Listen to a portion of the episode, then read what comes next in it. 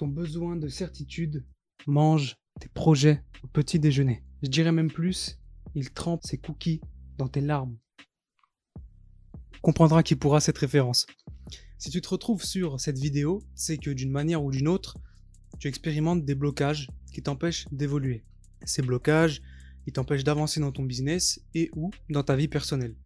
Tu as des grands projets, tu es ambitieux, euh, mais tu retrouves une forme d'incohérence dans tes actes du quotidien. Comme Tony Montana, tu te demandes pourquoi tes mains faites pour l'or sont encore dans la merde. Tu te demandes sûrement comment c'est possible de vivre avec autant de contradictions en soi. Rassure-toi, ce n'est pas honteux. Nos blocages euh, sont au final qu'une information qui nous indique un problème à traiter. Comme un voyant lumineux sur un tableau de bord, sauf que là, tu as le choix. Soit tu le regardes clignoter toute ta vie, soit tu le traites. Tu peux avoir peur de te lancer parce que tu as peur d'échouer. Tu as besoin d'avoir la certitude que tu vas réussir. Rassure-toi, c'est un comportement humain. Nous n'aimons pas par nature l'imprévisible et l'incertitude.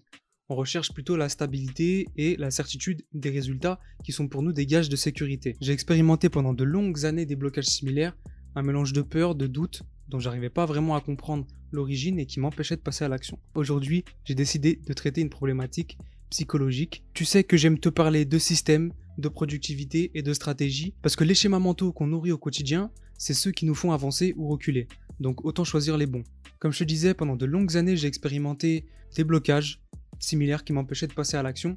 Heureusement, aujourd'hui, ces barrières psychologiques ont disparu, notamment grâce à un cheminement intellectuel qui m'a permis de construire un schéma mental puissant dont je te parlais tout à l'heure, qui m'aide au quotidien à prendre les meilleures décisions pour mon avenir.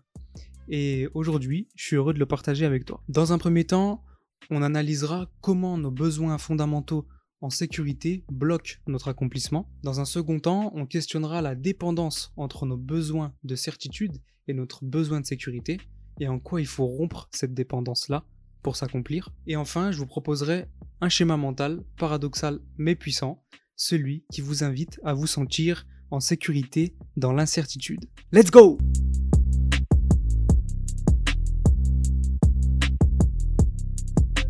En tant qu'être humain, nous avons des besoins fondamentaux à satisfaire. Tu connais sans doute la pyramide de Maslow qui reprend cette idée en listant ses besoins fondamentaux et en les hiérarchisant.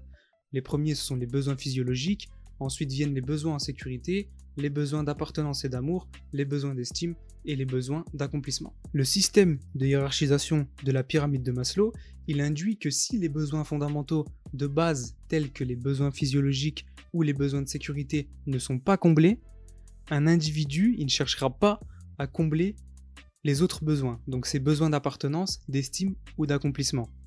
Et ce qui nous intéresse ici, c'est la place qu'occupent les besoins de sécurité dans la pyramide de Maslow. Ils arrivent en seconde position juste après les besoins physiologiques. Donc tu vois à quel point ils sont importants pour un être humain. Et ce qui caractérise nos besoins en sécurité, ce sont la stabilité et la prévisibilité. Un environnement stable et certain.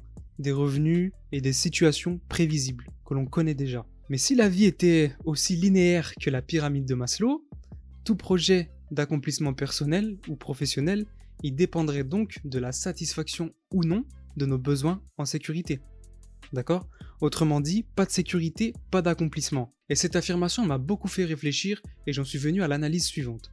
Si nous conditionnons notre accomplissement à notre sécurité, de facto, on élimine tous les projets qui nous tiennent à cœur, car ils sont souvent source d'instabilité et d'incertitude, par exemple comme se lancer dans l'entrepreneuriat. Et c'est pour ça que de nombreuses personnes n'osent pas se lancer dans les projets qui leur tiennent à cœur, car ils les conditionnent à la sécurité et à la certitude. Comme disait l'écrivain et le philosophe suisse Henri-Frédéric Amiel, l'aversion pour l'inconnu et l'incertain empêche de ne jamais rien oser. Et ce filtre naturel, il rend donc impossible tout accomplissement, ou euh, le retarde très fortement. Sauf si l'on déconstruit les notions d'incertitude et de certitude, et c'est ce qu'on va faire ensemble à la suite de cette vidéo.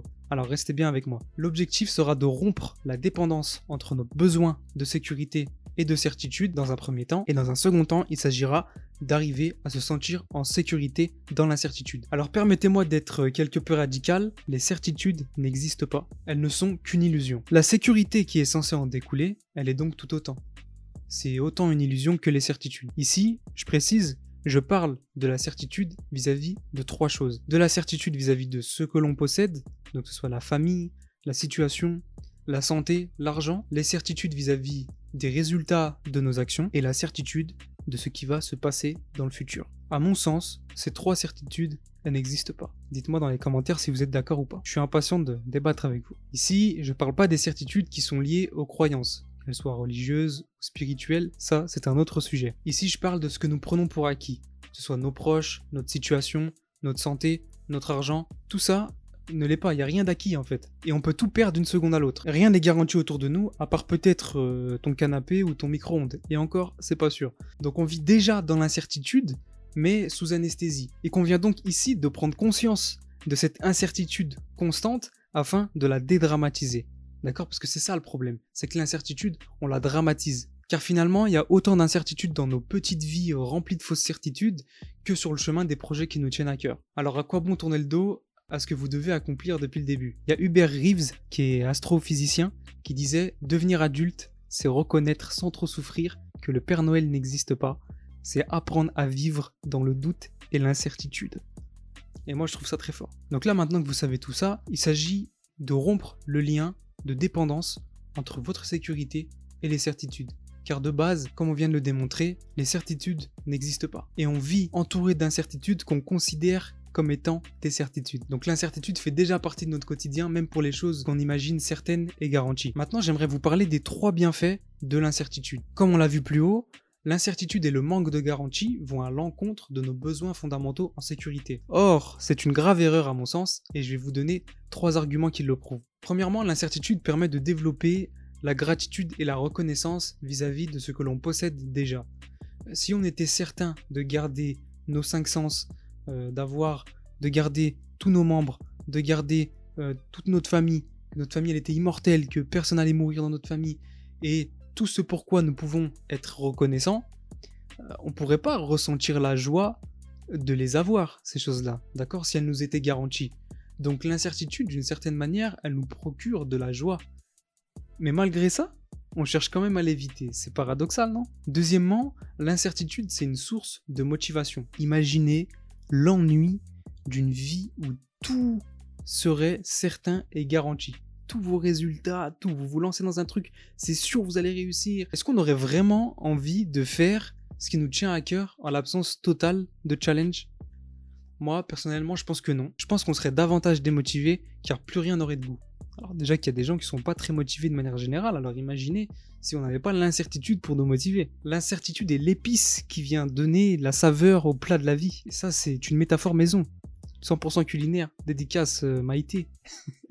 de plus, il y a des études qui ont démontré que lorsqu'on se lançait dans un projet, c'est le cheminement qui nous rendait plus heureux indépendamment du résultat. Le simple fait d'être passé à l'action et de se lever tous les jours avec une idée claire de ce qu'on souhaite accomplir suffit à être heureux et indépendamment des résultats. Après, bien sûr, il faut que les résultats viennent. Hein. Tu peux pas faire ça toute ta vie, dire ouais super, je suis dans un chemin, je chemine, je suis heureux dans mon cheminement, mais rien n'a changé autour de moi. Tu vois ça, peut-être qu'il y a des gens qui arriveront à être heureux comme ça, et tant mieux mais euh, dans l'idée c'est quand même il faut aller quand même aller chercher des résultats tu vois alors si tout était garanti on supprimerait le cheminement donc ce qui nous rend heureux et vous voyez à quel point ça n'a pas de sens troisièmement l'incertitude permet de cultiver le détachement avoir conscience que ce que nous possédons n'est pas garanti à vie ça nous rend beaucoup plus aptes à nous préparer à ne plus les avoir. A l'inverse, si on cherche à se protéger en voulant vivre dans un monde de certitude, ça nous rend très vulnérables.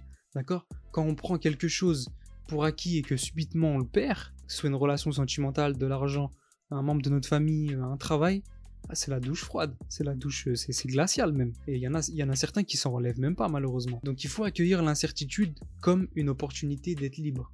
Libre de ne pas dépendre de la présence d'un élément dans votre vie pour être heureux. Comme dit Vladimir Yankelevitch, l'homme détaché écrit le testament du bonheur le jour même de sa naissance.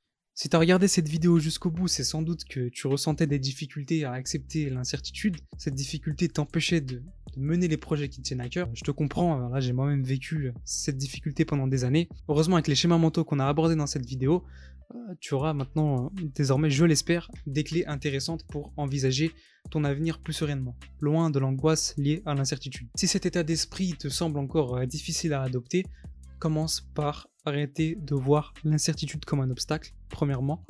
Arrêter d'attendre d'être en sécurité pour euh, faire les choses qui te tiennent à cœur, parce que la sécurité, comme on l'a vu, est une illusion.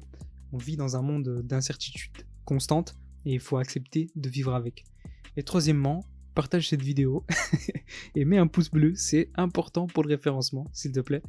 Euh, comme je le disais la semaine dernière et dans les autres vidéos, quand tu mets un pouce bleu, c'est comme si tu envoyais une lettre de recommandation manuscrite à YouTube pour dire j'ai beaucoup aimé, j'ai beaucoup aimé, j'ai beaucoup aimé ce contenu et euh, j'aimerais que tu mettes en avant cet individu qui m'a vraiment euh, apporté de la plus-value incroyable.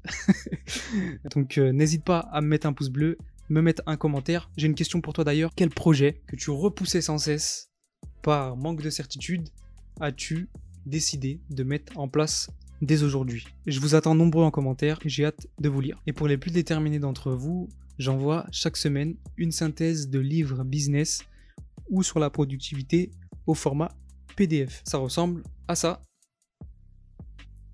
Donc vous êtes nombreux à en profiter et vous m'envoyez des messages pour me dire que ça vous sert vraiment tous les jours dans le quotidien et que vous aimez vraiment le format. Donc pour ceux qui ne sont pas encore inscrits, vous attendez quoi? Vous attendez que vous attendez quoi en fait? Les synthèses, je les envoie qu'une fois. Donc euh, jusqu'à présent, j'en ai déjà envoyé presque 25. Vous imaginez, les personnes qui se sont inscrites dès le début, elles ont déjà profité de 25 synthèses de livres. Donc c'est comme si elles avaient lu 25 livres euh, sans les lire en fait. Elles avaient tout, le contenu, tout le nectar d'un livre euh, sans le lire et elles en ont déjà profité de 25. Je les envoie qu'une fois. Si tu veux monter dans le train, tu es bienvenu. Si tu veux rater le train, je sais pas s'il passera deux fois. Je vous dis à la semaine prochaine pour une nouvelle vidéo. J'espère que vous avez aimé. Ciao ciao